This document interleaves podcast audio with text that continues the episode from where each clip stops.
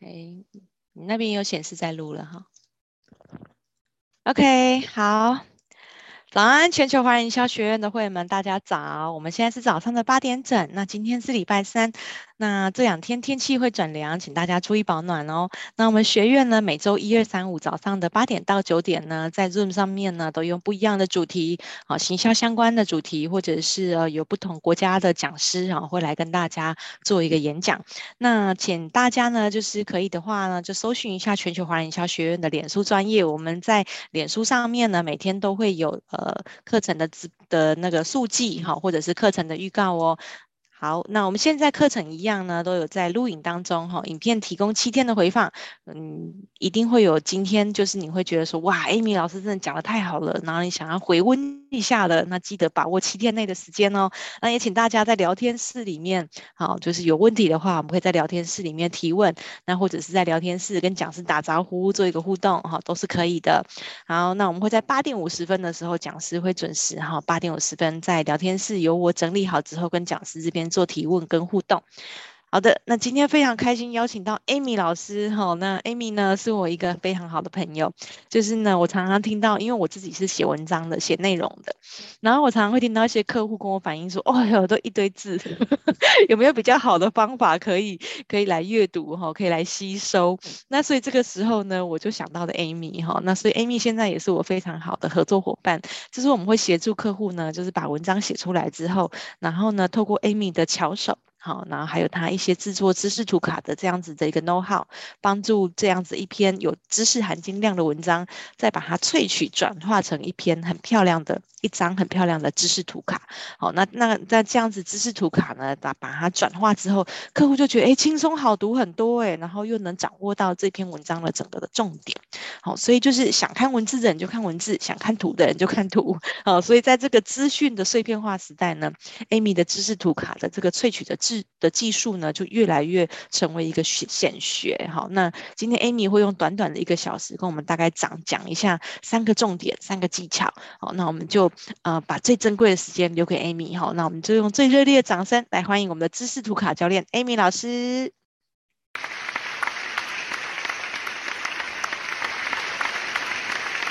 好，Amy 来交给你喽。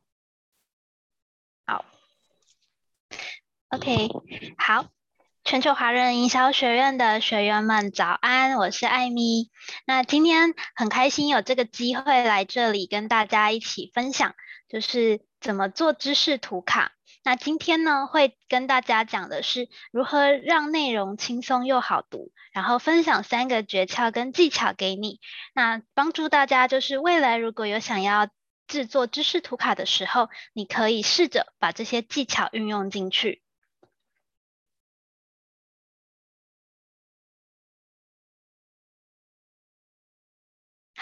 那我想先问问大家，平常逛社群，FB、IG 或是任何你会逛的社群，除了看朋友的贴文之外，你会看什么样的内容呢？那邀请大家可以在聊天室里写下你会看的内容的答案。你可以写主题，或是写不同的类别都可以。好，新闻，会看新闻。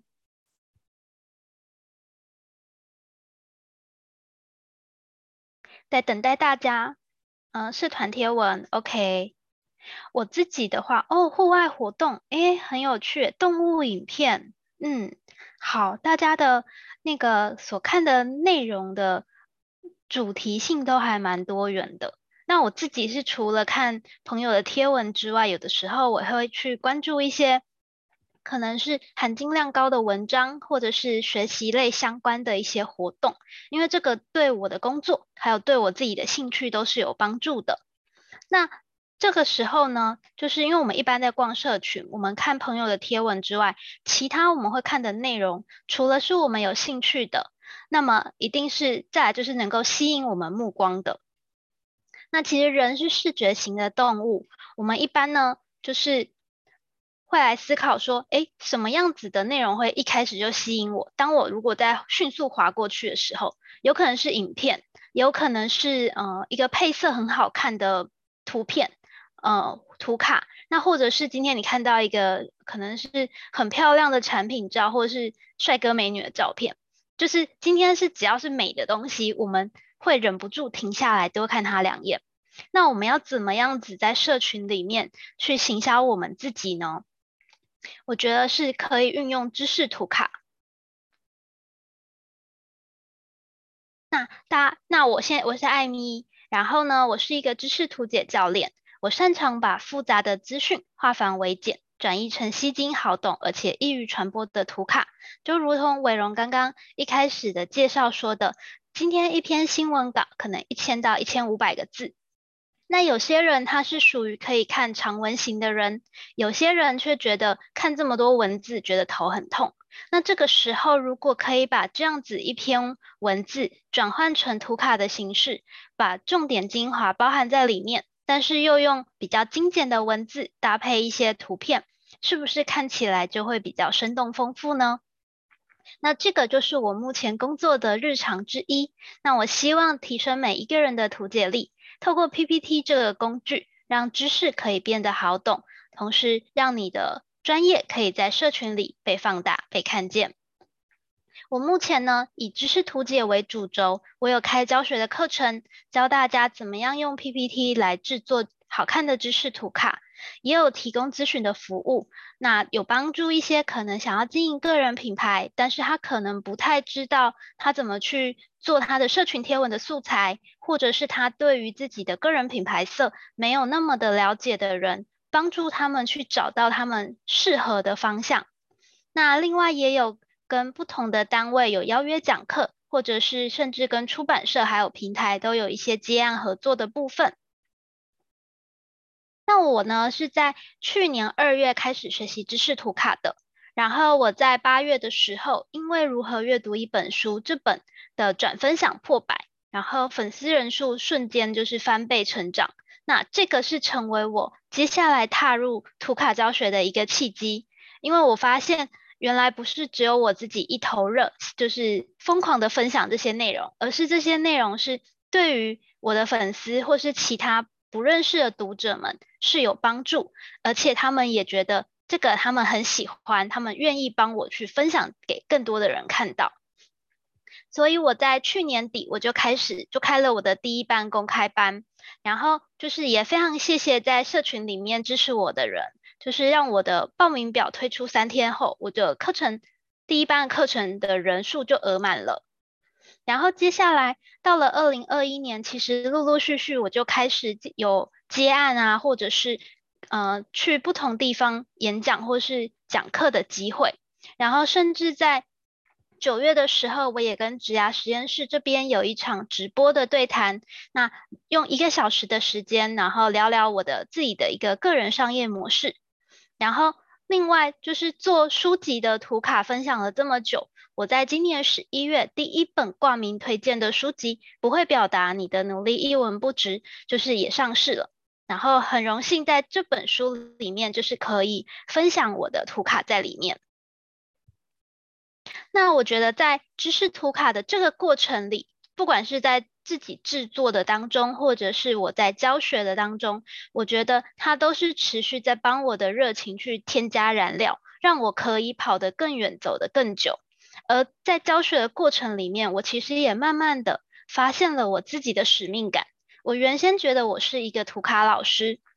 然后在实做的过程里面，当我知道了我的学员，然后解答了他们的问题之后，然后看着他们豁然开朗的那个表情，我突然觉得这好像就是我做图卡教学的意义跟价值感所在。那这个就是我的使命感。那我觉得这两件事情加在一起，就是会让我不管到几岁，我应该都还会持续做图卡，然后持续的做分享。好，那今天的话呢，主要会从这三个面向来跟大家介绍不同的技巧。第一个是装点门面，我们一般为什么要先从这个开始讲呢？因为你的配色选得好，大家觉得好看，觉得读起来舒服，那他停下来看。看完的几率就会比较高。然后第二个是我们今天用配色吸引人之后呢，我们当然要有足够硬硬的含金内容，让大家可以去吸收里呃文章或者是呃知识的精华。所以会教大家怎么样子去收敛知识，然后萃取出重点，把它做成图卡。然后最后第三个是透过画龙点睛的部分，我们去找到合适的配图。因为合适的配图，其实你不用讲太多内容，大家看着图就会明白这个文跟文字搭配起来，它会是什么样子的意思了。好，那首先呢，先来讲什么是知识图卡。知识图卡，我给它的定义是把复杂的知识或者是资讯，用精简的文字搭配图像去做一个视觉化的呈现。那大家可能有些人应该会听过，就是嗯，懒人包。其实知识图卡跟懒人包其实某种程度上是相似的，因为我们都是把可能一篇文章或是一段含金量高的内容，我们去把这些很复杂的资讯。帮大家把重点整理出来，那只是知识图卡比起来，就是它可以玩出更多不同的创意，然后它的变化也比较多。然后你可以想象，就是知识图卡它有点像是你出社会之后你的公司的名片，因为今天我们跟其他人在交换名片的时候，其实某种程度上它就是在展现我的专业，我可能是，嗯、在做可能，譬如说广告行销的主任，还是我是做可能是做呃，可能在卖系统家具的一个谁谁谁。那每一个都每一个不同的名片都代表了你自己的专业。那就像你在社群里面，你可能会去分享跟你自己专业有关的一些知识内容，那它就可以间接的像一张名片一样，帮你传递。你所想要传达的内容以及你的专业程度，那你也可以把它想象成知识图卡，就像是你在社群媒体的一个品牌形象。它主要是你要用来做经营品牌用的。我们以 Nike 来说好了，大家应该都知道 Nike 的 logo 是一个勾勾的形状。那这个印象其实已经深植在我们脑海里的时候，就算我今天可能。呃，我只是看到了 Nike 的勾勾，我的第一时间我脑袋就会想，哦，这是 Nike 的什么什么活动，还是 Nike 新推出了什么产品吗？我们其实不需要看到这个 logo 的时候，我们不需要再去长篇大论的介绍说，哦，这是什么什么牌子啊，然后这是它有什么推出了什么新的内容什么的，其实大家就可以去做到一个意象上面的连接了。那这个就是我觉。觉得知识图卡它在社群里面也可以去扮演一个这样的角色。那前面呢就是聊完了知识图卡的定义，然后还有用了两个公司名片跟经营品牌的比喻之后，我们知识图卡一般来说你可以做哪一哪些分享？那我做过的是第一个是课程直或是直播类的。我可以把其中一个重点把它做成图卡，那一来我可以帮助我自己复习，二来是因为我做完了之后，我其实也会想要跟就是讲者有一些互动，我可能会请他帮我确认我的这样的呈现理解是不是都正确，还是说有没有需要调整的地方。那无形中我也开始跟不同的讲者就是在社群里做起串联，对，好。对，不解好，一起认识不解。对，这个是我之前听不解他分享，就是呃关于就是年度报告的部分，然后还有聊一些职涯工作相关的内容所做的一个图卡。然后呢，再来是书籍，书籍的话，因为平常大家应该都会有一些阅读习惯。那今天如果说你读的内容是可能知识含金量比较高的，就比较不是那种散文小说，比较休闲式的读物，其实你也可以把它做成知识图卡，那在社群里跟你的朋友分享，同时就是作者看到，其实他们也会很开心，因为有人就是透过知识图卡的方式去帮他们推荐他们的新书，然后像我之前看到我的学员，他就是有做了。书新书的知识图卡，甚至作者就是很开心，还就是在他的那篇贴文底下留言。虽然说这个好像看起来没有什么大不了，可是我相信对那位学员来说，这就是一个非常大的鼓励跟肯定。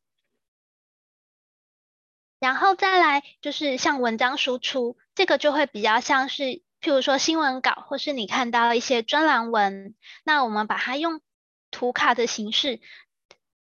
来呈现。其实我们会看到面对批评的七种反应。今天这个内容非常的多，可是我把它全部浓缩在一张图卡里。那大家今天读完了这个，初步其实就能够掌握这一篇文章大概重点在说什么。那当然，如果我还想要再了解更细节的话，我就可以再回去把这一篇文章给看完。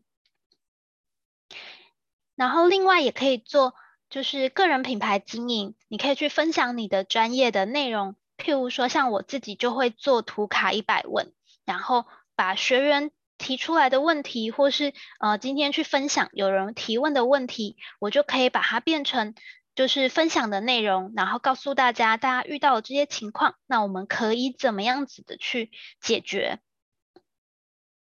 另外呢，也有包含你可以就是，呃，当你的图卡的技巧更成熟了之后，或是你的作品累积的足够多，有其他人欣赏的时候，你可以开启接案的部分。那像我之前就有跟呃露比午茶有过，呃。大概二到三个月的一个接案合作的机会，去帮他产出他的行销文的一个贴文的图卡。那如果说你觉得前面的的图卡都看起来知识含金量很高，有没有比较休闲轻松一点的？有，那我们就是做金句卡。金句卡其实我们不管是在电影、电视剧，或者是我在书里，我在任何地方看到，有可能我会想要把打很打动我的句子给记下来。那我们可以透过金句卡的方式帮助自己记忆，同时你也可以把这个好句子，就是用这样子的一个素材分享在社群里面，让你的朋友看到。好，讲完了知识图卡的相关的介绍之后，我们。正式开始之前，我先帮大家建立一些观念。好，等一下会有三个问题，那请大家在聊天室里帮我就是留言回复。第一个问题是，你觉得要做出好看的知识图卡，必须要有设计的背景才可以吗？你觉得是 yes，就请帮我在聊天室打 y。如果你觉得是 no，那你就打 n。好，玉琪说 no。好。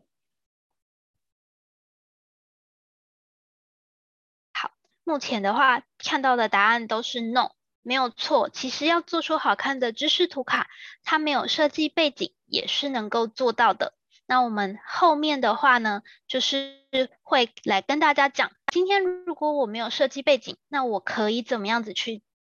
进行我的知识图卡的制作？那就也如就是呃伟荣这边说的，其实你有设计背景的话是会加分的，没有错。但是如果没有设计背景，也不用太紧张。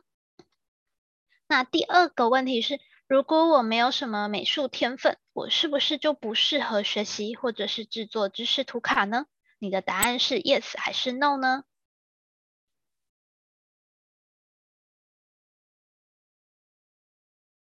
好，看到大家的回答，大家的回答都是 no，没有错。嗯，做知识图卡它不需要有设计背景。也不需要有美术天分，因为知识图卡它是用 PPT 制作的，它比较不像是呃视觉涂鸦笔记，你需要拿手绘板，所以本身如果你不是很擅长画画这些，并不会影响到你制作知识图卡。好，最后一题，我的配色很弱，我需要认识色彩学相关的先备知识，再来学习知识图卡吗？大家觉得是 yes 还是 no 呢？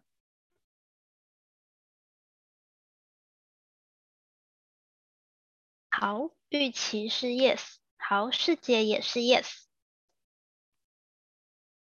好，这题的话，就是，呃，应该说，我觉得你有人会觉得是 yes，那我自己会觉得是，呃，其实不一定。那只是说，因为可能每一个人对于自己觉得配色弱弱的这件事的定义不不一定一样。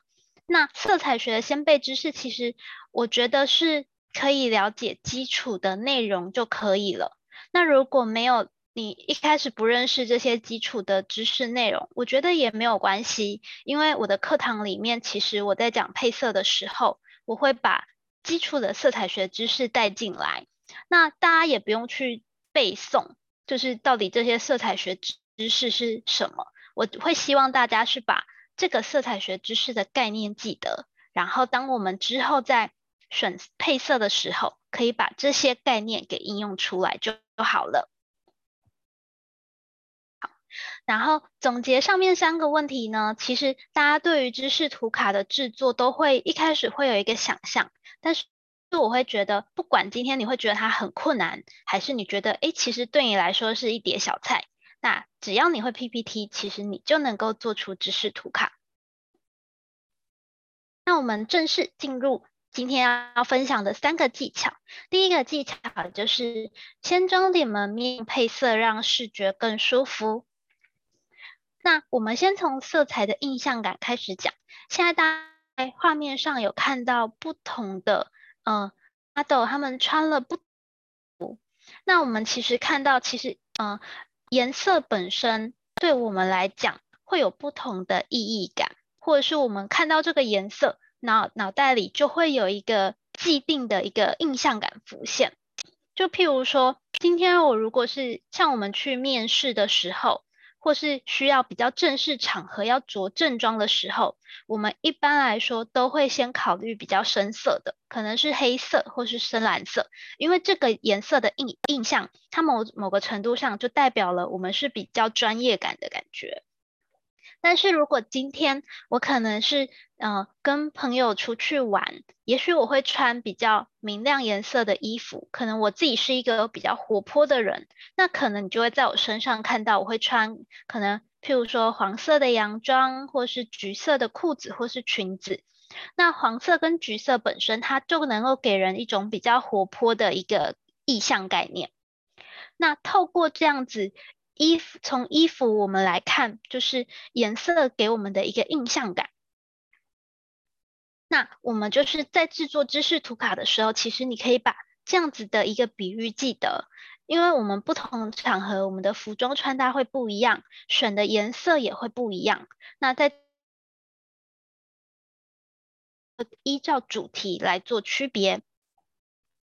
所以呢，其实配色很简单，我们只要从今天我们想要分享的主题内容，或者是我想要呈现给别人的形象来决定我的配色。那我们就举几个常见的色系来看，譬如说讲红色系好了，讲到红色系，其实大家可能会想到可能是热情奔放，或是会想到过新年，然后或是喜庆。然后或者是嗯、代表爱，它就会是有不同，你会延伸出不同的关键词。但是不管你今天延伸出哪一些，你一定会是跟这个红色系是概念是相似的。你比较不会说，我今天看到红色系，突然跟我说，嗯、这可能是一个很忧郁的颜色。忧郁的颜色，我们可能一般会比较想到是深蓝色这一类的。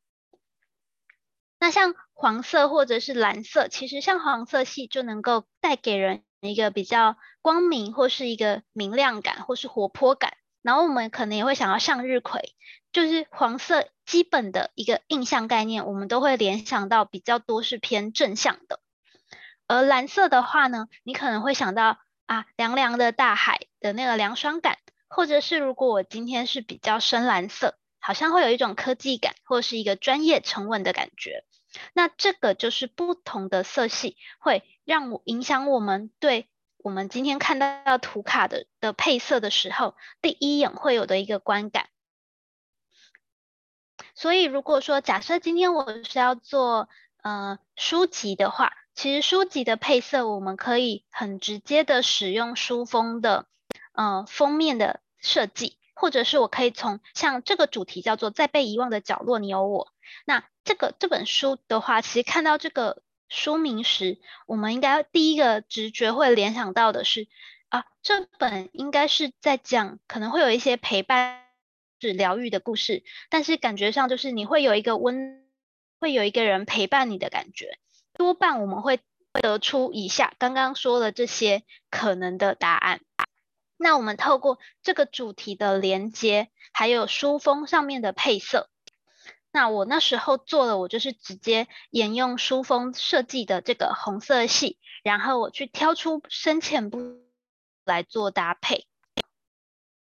那又如同我之前就是有参加衣橱医生的读书会，那衣橱医生其实他自己的个人品牌色是绿色。所以其实你在他的活动 banner 上面，你会发现它就是以绿色为主。那我那时候就是听完他的读书会，我帮他做了一个呃读书会的重点分享。那我就是大家看到这张图卡的时候，就是我会用绿色为主，然后我再去搭配一些其他的颜色，还有不同的背景，来帮他制作我在读书会上所听到的重点的内容。那前面呢，就是我们先从色彩印象感决定了我们的主题，还有决定了我们想要呈现的形象，然后先选出一个主要的配色之后，那跟大家分享一个最基本款的配色法，就是深浅配色法。什么是深浅配色法呢？就是我们前面可能先选了一个主色系，不管今天你的主题是什么？假设你选了，你想要用以红色为主去呈现，或是黄色、橘色为主去呈现，我们就从这个色系里面去调深浅各一色到两色。那譬如说之前做的这辈子只能这样吗？大家看到这个画面上，应该就不难发现，它就是以橘色系为主。然后我去选了三个不同的深浅的颜色，有浅有深，然后我去。搭配出我这一张图卡的呃一个配色，然后深浅配色法它是最就是比较不会相对比较不会难配，也比较不会出错的一种搭配法，因为本身它们都是属于同一个色系，所以某种程度上来说，它只是深浅不同有层次，但整体来说它是一个就是就和谐的一个配色方式。好那这个呢，就是配色的部分。我们透过色彩的印象感，先去思考我们要的主题是什么，还有我们想要呈现给别人看到的那个形象感或是印象是什么。我们决定了我们的色系之后，我们再用深浅的配色法，可以去做出我们的图卡的最初的一个配色构想。那像这里的话，左边的这一张图卡呢，其实它就是以黄色系为主。我们有深有浅，然后去做整体的颜色搭配。那右边的话，我就是以红色系为主。那这个都是我们未来如果在制作图卡的时候，我们可以去一开始先踏入手的一个算是配色起手式。一开始你可以这么来这么样子来制作。好，讲完配色之后呢，我们透过好看的配色。先吸引住大家的目光，那接下来我们就要去看我们怎么样子把里面图卡里面的内容去收敛我们的知识内容，然后萃取出重点来。因为其实一张图卡它的呃版面大小有限，我们不可能把所有可能好好几百字或是上千字的这个这样的知识内容全部都塞进去。那到底哪一些是属于重点的内容？哪一些要放？哪一些可以不用放？可以留给读者，就是想要再进一步去观看的时候再看呢？那这个就是我们这一个第二个技巧要跟大家分享的。那这里我想要引用就是麦肯锡写作技术与逻辑思考里面所提到的金字塔结构。它金字塔结构呢，它就是会将我们所有的资讯内容分成不同的三个层级。那越上面的层级，就表示它是可能比较像是章节的标题呀、啊，或者是一个重点的可能标粗体字的内容。那最上层呢，我们叫做主要讯息，主要讯息，然后再来是关键讯息，然后。第第二层关键讯息下面，每一个关键讯息里面又会有一些次要讯息。那大家可以不用去记忆，就是主要关键跟次要。其实我们去理解的是，今天我阅读了一篇文字之后，我有没有办法把这样子一篇文字的内容将它分层级？就比较像是，如果说可能主要讯息是这篇文章或者是呃这本书的某一个章节的标题，它可能就是在讲，这就是今天这个主题就是在讲 A，然后这个 A 主题下面呢，它可能会有不同的论述点，那可能这每一个论述点，它就有点类似分段的小标题，它可能就会在第二个层级。那针对这些不同的论述点，其实我们再往下又会有一些细节的内容是我们可以包含进去的。透过这三个就是呃三个层级的分分门别类之后，其实我们就能够呃看你是习惯用手写的，或是你可以用心智图来制作。其实当我们把这样子的一个架构整理好之后，我们就可以把这些内容开始慢慢的。搬进我们的图卡里面。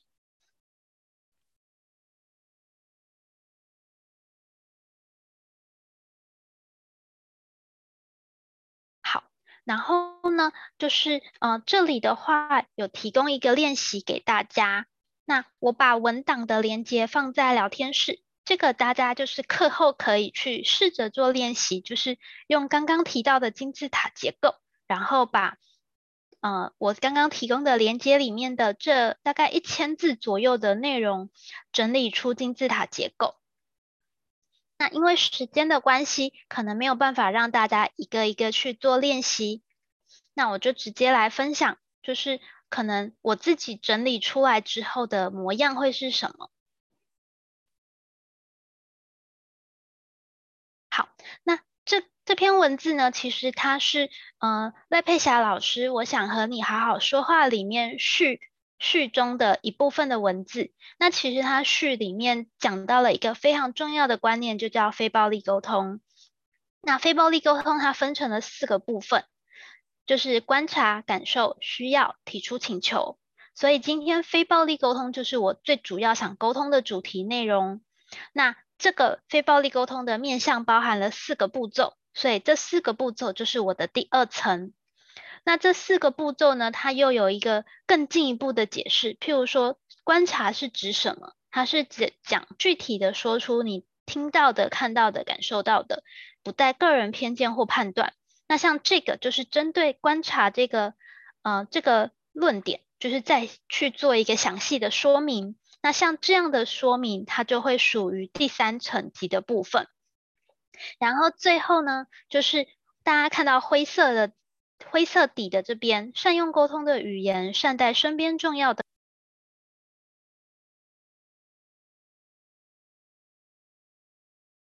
好，善用沟通的语言，善待身边重要的人，进而发现我们所共同拥有的良善本质。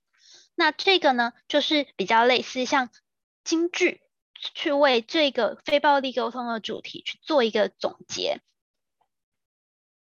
那所以呢，大家可以对应到，嗯、右边我有帮大家写主要的讯息、关键讯息，还有次要讯息，分别是怎么样子去进行分层。好那当我们把这样子一个分层做出来之后呢，我们可以初步的把它变成像右边这样子的一个一个呃图卡的呈现。那这是一个基本的示意示意的部分，大家就是呃实际制作的时候也可以去做不一样的尝试。那像譬如说我把我的金字塔结构的内容搬到图卡上的时候，非暴力沟通就是我的。图卡的标题，然后观察、感受、需要、提出请求，这四个点就是对于非暴力沟通的一个介绍以及解释。那因为它刚好是四个点，所以我就用了一个四象限的概念，一个象限就代表一点，然后呢，中间再用一二三四的方式来标示它之间的顺序，然后最后我把灰色的金句放在最下面。就是下面绿色的绿色底的这个文字，然后最底下我一样我会把呃这个资讯的来源，还有制作的人是谁这样的来源以来源标示以及制卡人的讯息提供放在最底下。那我们这样子呢，就可以从金字塔结构把内容就是转换成我们在做图卡时候的内容了。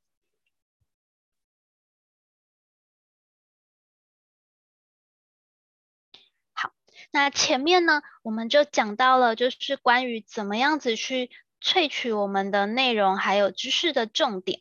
那像前面刚刚大家看到前面的图卡，就会发现说，诶，其实我的 icon 的地方就是是用一个示意的方式。那像通常我们在找 icon 的时候，譬如说我要找观察、感受、请求、需要这样子的 icon 的时候，我要怎么样子去找到合适的图呢？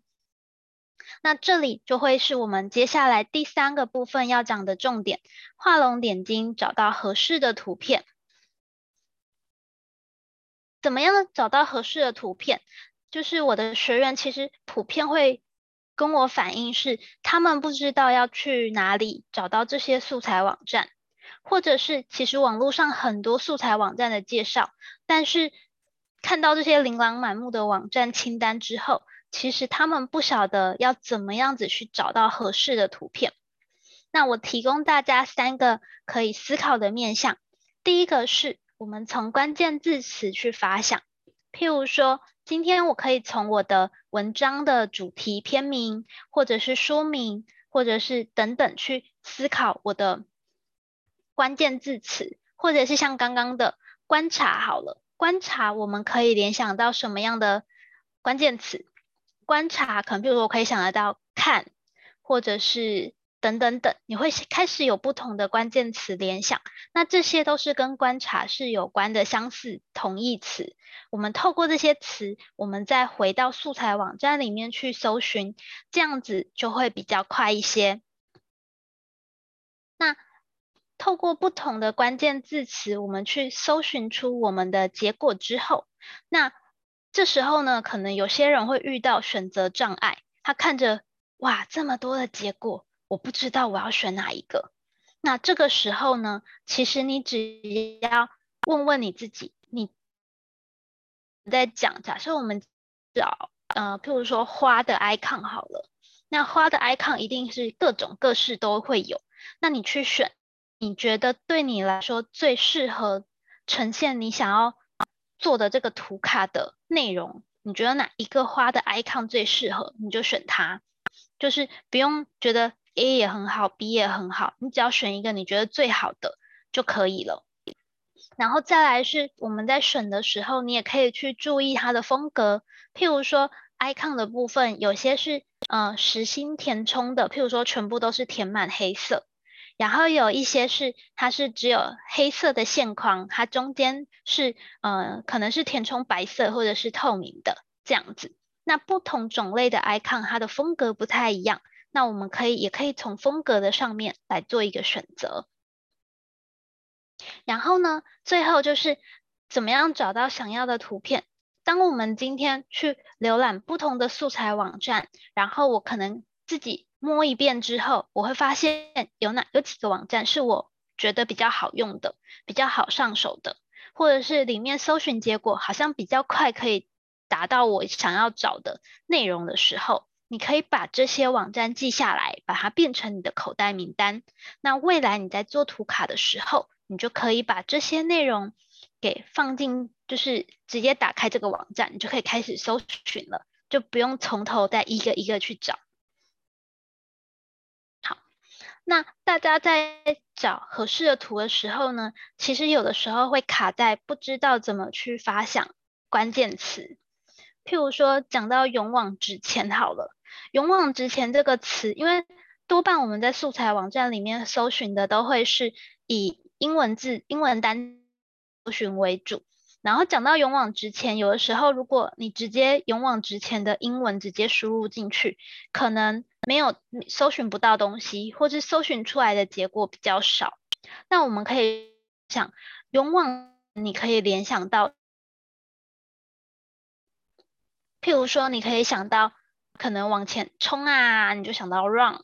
然后或是你想要勇往直前，你要行动，所以你有你会想到 action，然后或是你会想到其他等等等，就是上面我这边列了五个不同的关键词，那你可以透过这些关键词，我们在素材网站里面去做搜寻。那我介绍这边介绍一个 Now Project，这是一个 icon 的网站，那这也是我自己个人非常常使用的一个 icon 网站。那我们在搜寻栏呢，就是你可以接着就是依序输入这几个关键词，譬如说我搜寻 run，我可能会看到这几个不同的的 icon，那我可以看看有没有哪一个是符合我想要表达勇往直前那样子的一个模样的 icon。譬如说我可能很喜欢最左边的第一个，那我就可以选择它，把它下载下来使用。那如果这里都没有，那我们换换第二个。第二个，譬如说 action 好了，这里的 action 就是你又会看到不一样的搜寻结果。那你可以看看这里面有没有你喜欢的 icon。那如果还是不行呢？那你也可以试试看 move，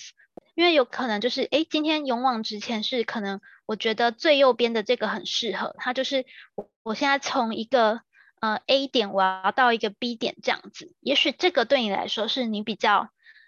符合勇往直前这样子一个设定。那这些呢，就是我们可以去透过 icon 的搜寻，然后进而去找到我们想要使用的合适的配图。那总结今天分享的三个，其实我们在做知识图卡的时候，大家一开始可能。会不知道要怎么样子入手，但其实你只要掌握这三个大面向就可以了。第一个是配色，我们怎么样用配色去装点我们的门面？今天我们选了可能舒适好看的配色，我们可以从我们想分享的内容的主题，或者是我们想要呈现给读者的一个印象感，我们去选出我们要的一个色系。然后从这个色系呢，我们可以选用最最基本、最好上手的深浅配色法，找出从深至浅两个到三个颜色，然后它就会是我们图卡的一个配色的方案了。接着我们的配色决定好之后呢，我就是阅读我的文章内容，然后我再把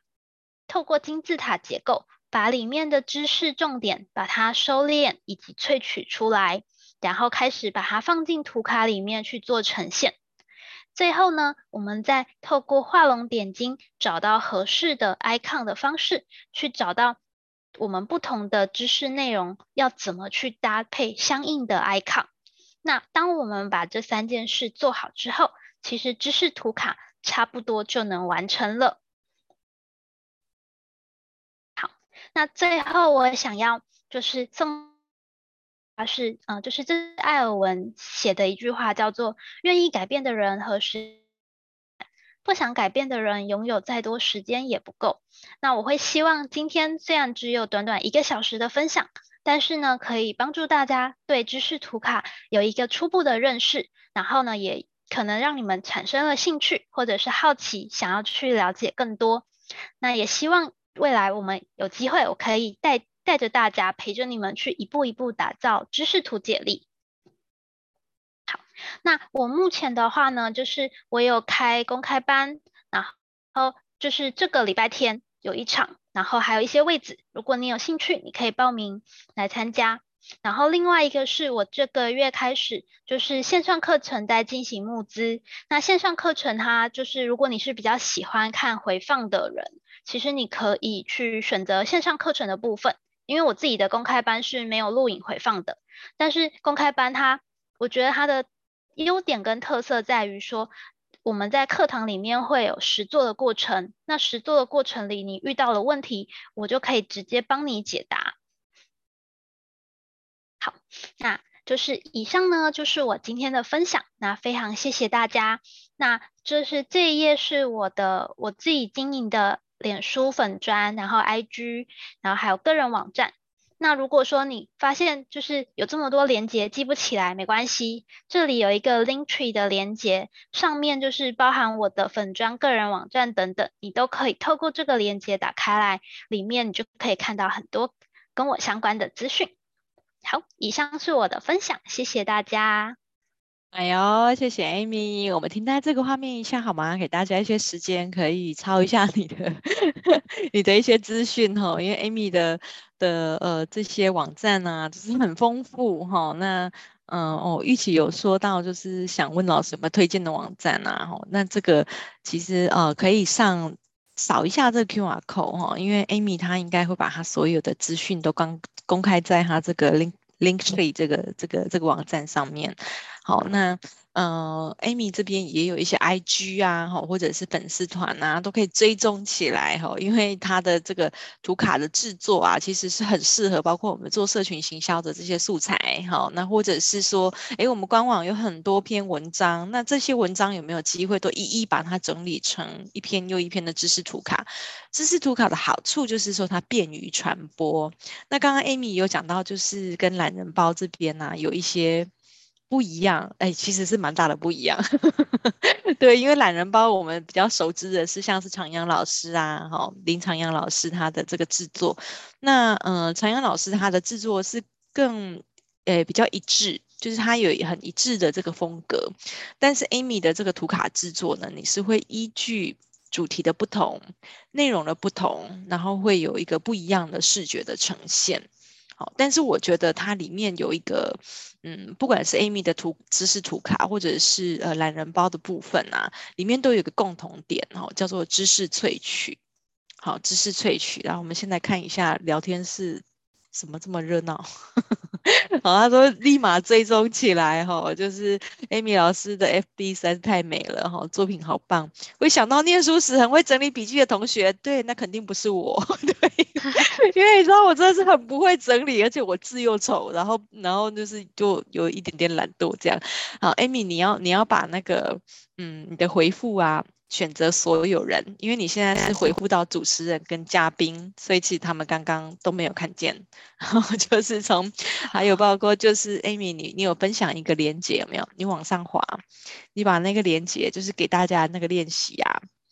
那 Google Doc 那个连接，你再从头贴一次。对，所以刚刚应该大家都没有都没有看见。好。哟，对，这个是课中练习的部分。那 Amy 她提供就是说给大家，就是你可以试着用这一篇来练习看看哈，用刚刚讲的这一些原则哈。好，那这边我有几个几个问题想要问一下 Amy 啊，就我们刚刚接到我刚刚讲的这个话题，就是不管是懒人包或者是知识图卡，它都有一个很重要的一个要素叫做知识萃取。好，那不知道 Amy 就是在这个知识萃取，因为你其实是从去年呃开始比较。呃，几乎是全职在做这件事情，因为，呃，就是因为一个因缘机会嘛，你在一开始的时候你有做一个介绍，但是我们也想知道，就是说这中间你针对知识萃取的这个这个 know how 这个技能，你有没有下了一些功夫？然后以及你有没有推荐一些呃，怎么样去做知识萃取的这样子一个书单，有吗？啊、哦，好，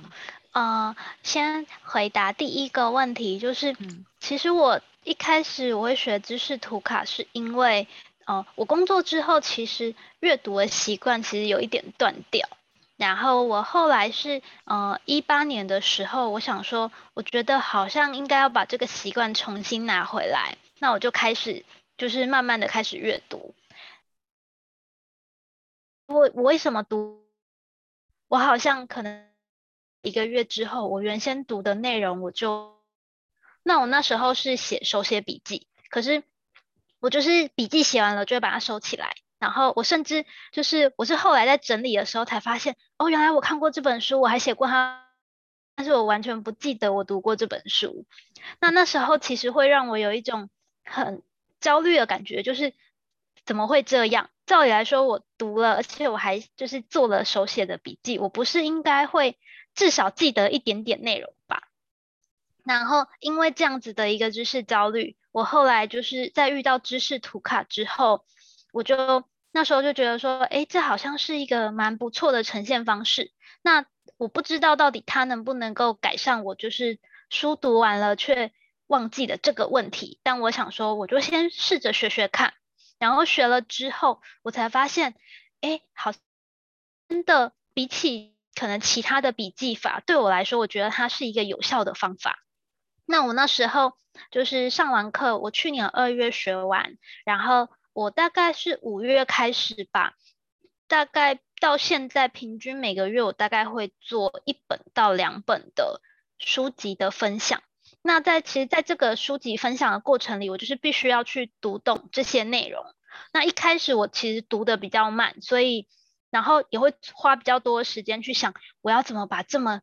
一整篇长长的内容，把它放进我的图卡。所以我一开始可能做一张图卡，有时候因为要一直反复读，然后再回来做图卡再读，其实有的时候一开始要花三到四个小时才能够做完。但是慢慢在做的过程里面，我其实发现我好像，呃，应该说就是熟能生巧。除了是速度变快之外，就是我发现我比较快速的能够掌握到这本书的一个重点在讲什么。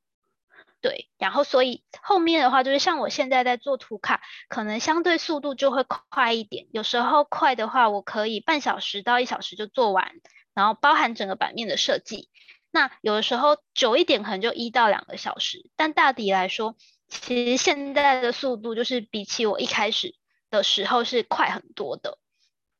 那如果是关于知识萃取的一些书单，我觉得是，呃，我想推荐大家那个《思维进化》这本书，这个是我呃今年下半年读到的。虽然说这本书可能有时候要认真去理解它的内容，会需要花点时间，比较烧脑，但是我觉得这本书对于我们在思考还有知识萃取上面会有一个帮助。或者是大家也可以去看，呃，金字塔结构，或是用结构看世界。好像用结构看世界，我记得好像是简体书。那这个其实它就是，呃，主要在讲的就是跟今天分享的金字塔结构很相似。那我们透过这样子的一个结构方式，去把我们想要表达的知识内容，把它分层级。其实层级分出来了，我们在做图卡的。过程里面，它就会比较快一点了。哎呦，谢谢 Amy。好，我刚刚已经把 Amy 讲的这些啊，就是思维进化金字塔结构，用结构看世界的这个书单啊，打在聊天室上面。那如果有需要的会员伙伴们呢、就自己去自己去参考哈，就是看看说这个这一项技能是不是你工作上需要的。那其实如果说你工作是跟行销企划相关，又或者是你自己可能是 PM，那你其实其实我觉得很长很多工作职位啊，不是只有行销企划，都会需要知识萃取这样子的功夫哈，就是。不，那大到一个一一个一一本书，然后或者是一整场的这个会议，然后小到一个，比如说嗯二十分钟的这个动脑会议，其实都会需要这样子一个技能。好，那那但是呢，这样的技能其实刚刚 Amy 她是啊、比较全面的一个去分享，可是我们没有走得很细节。可是大家知道啊，就是像我自己在看的时候，我就会遇到立马遇到第一个障碍，就是色彩。对，就是可能你看我们，如果你有留意的话，Amy，你会发现呢、啊，就是你的你的颜色啊，你的配色啊，整个很柔和，就是你不太会有那个很很丰富、很饱满的那个颜色。就是这个这个颜色该怎么说？就是说，因为你的你的色彩啊，你是用 PowerPoint 在做嘛，就是你整个那个知识图卡你是用 PowerPoint 在做。但是如果说我们在用 PowerPoint 的那个选色，如果说假设我自己剪报技巧可能不是太好，那我可能用用 PowerPoint 里面的配色的时候，我就会很容易就是会用到那一些很就是原色。RGB 原色，然后它看起来就会哇很刺眼，所以我后来我就会就就尽量选那个淡一点的哦，比如说浅灰哈，对，然后所以我在想说这些颜色是怎么怎么用出来，就是说它有特别的一些，呃，就是色码色号之类的。对，所以因为因为你刚刚有讲到，有有稍微带到，就是你觉得颜色需不需要先去上色彩学背景？然后那一题我是自己是觉得要，因为有的时候你会突然间配到一个色，你会觉得怪怪的，但是我又说不上是哪里怪。对，所以这一题，Amy，你不知道我要问什么，不知道你有没有抓到？就是说对于色彩的部分该怎么办？啊，你刚刚提到庭和衣橱医生，庭和的那个。标准色，它的它的颜色是绿，可是它那个绿非常的优雅，它不是那种草坪的那种那种饱和绿哦，它是那种有点有点有点 Tiffany 的那种，就是对，所以关于色彩，你有没有怎么样去调配会比较好？好，嗯、呃，这个就会回到其实前面那一题那一题的答案，其实嗯、呃，我刚刚问了三题，其实前两题基本上大家还蛮一致，都选 no。然后第三题讲到关于色彩学的先备知识的时候，其实有人会觉得是 yes，有的人会觉得是 no。那这一题就是，呃，我自己会觉得是色彩学知识，其实大家不一定要特别的具备，因为我在课堂里，就像刚刚可能，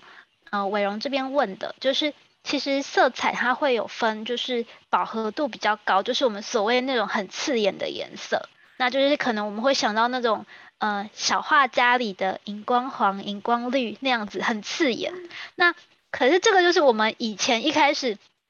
不知道，然后小画家用内建这些颜色，我们就是傻傻的就只会用这些，然后就不想说。就是配色，就是跟我此生有一种就是距离非常遥远的感觉。那我在课堂里面，其实我会带到，就是 PPT 里面其实它会有一个嗯色彩色彩的一个色彩的一个区块，你可以去调不同的颜色。那我会搭配就是嗯饱和度、明度的概念去分享，我们要怎么样去选深色还有浅色。然后透过这样的方式介绍，就是让大家知道说，哦，所以我未来如果想要在 PPT 里面选颜色的时候，我不要选那个很上方的，就是那种很刺眼的颜色。可是如果比较下方的话呢，它又太暗了。有的时候太暗的颜色，如果说我们要放在背景底的话，就会觉得它太深了。然后反而就是因为深的时候，其实会让整个画面整体变比较暗一点。那也许。太暗的颜色就不适合当我的整个背景色这样子，然后除了就是也会去提到今天我们的背景的配色，因为通常其实我们自己在看不同的内容的时候，如果今天我是深色底，我其实上面是配浅色字，它一定是比较清楚的。那其实这种深浅的搭配的概念，它其实跟配色也会有一些关系。那像我自己的话。哦，我自己因为我比较不喜欢太过饱满或是嗯、太过刺眼的颜色，所以其实会发现为什么我的颜色很柔和，是我大概都选中间段，我大概都选在中间段，然后只是我会去用深浅不同的方式去做搭配。那这个其实、嗯、对这个在课堂里面，其实你只要去理解饱和度、明度的概念，其实就不会很难。对，然后嗯，师姐有分享 Canva 的那个嗯色票，对，其实嗯在配色里面就是也有配色网站可以去参考，然后因为配色网站是它里面可能会有已经配好的色票，有的时候你不知道怎么选色，你就可以在这个网站里面去找，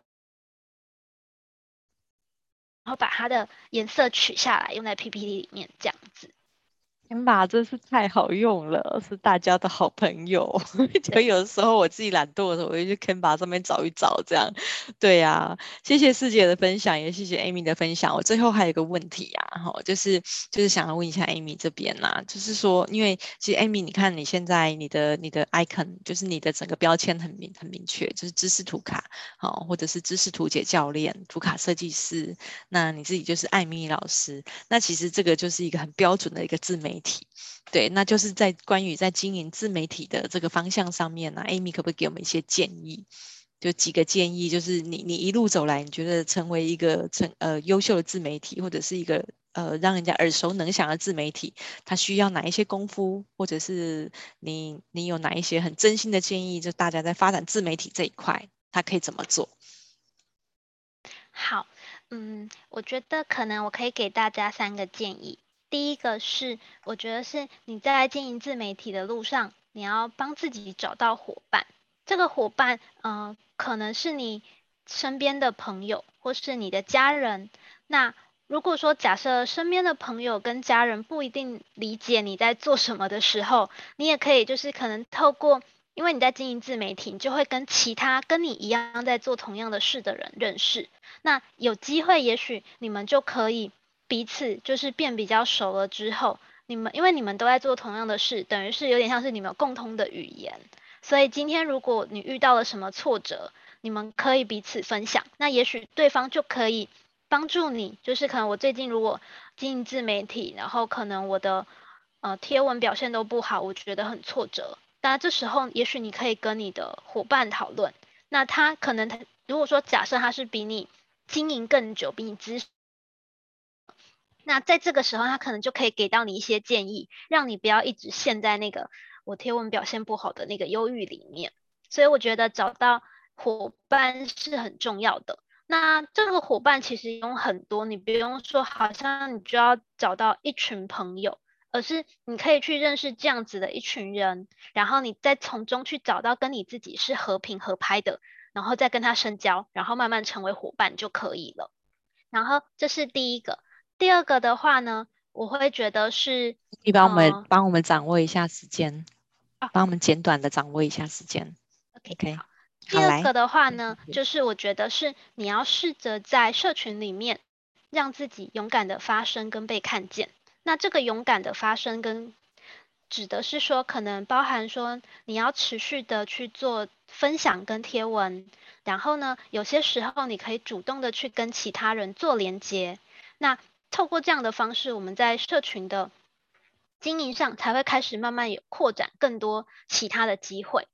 然后第三个，我觉得很重要的是，当自己开始慢慢发展到一个阶段之后，你要试着开始跟别人结盟。那这个结盟有可能是我跟我们可以一起合作做什么样的事情？那不要就是自己闷头做，因为自己闷着做有时候时间不够用，然后你的人力有限，然后你可以透过合作的方式去帮自己开启更多的可能。那大概就是这三个建议给大家。哦，好棒哎！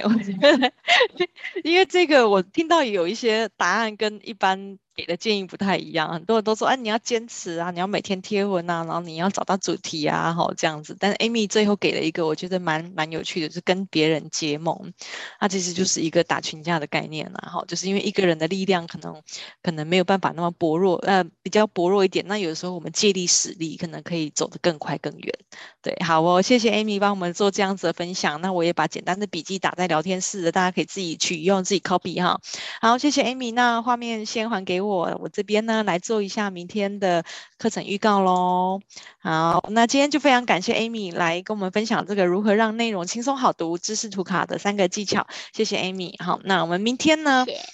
明天呢，我们来了一呃后天后天哈、哦，礼拜五啊，我们明天是没有讲座的哦，好，那就是礼拜五，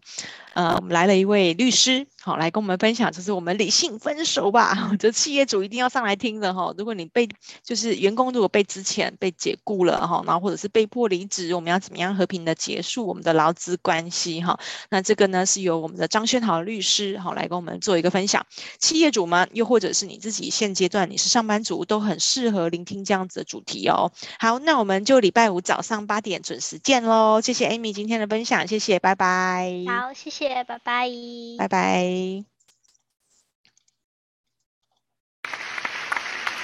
好，下线喽，谢谢 Amy。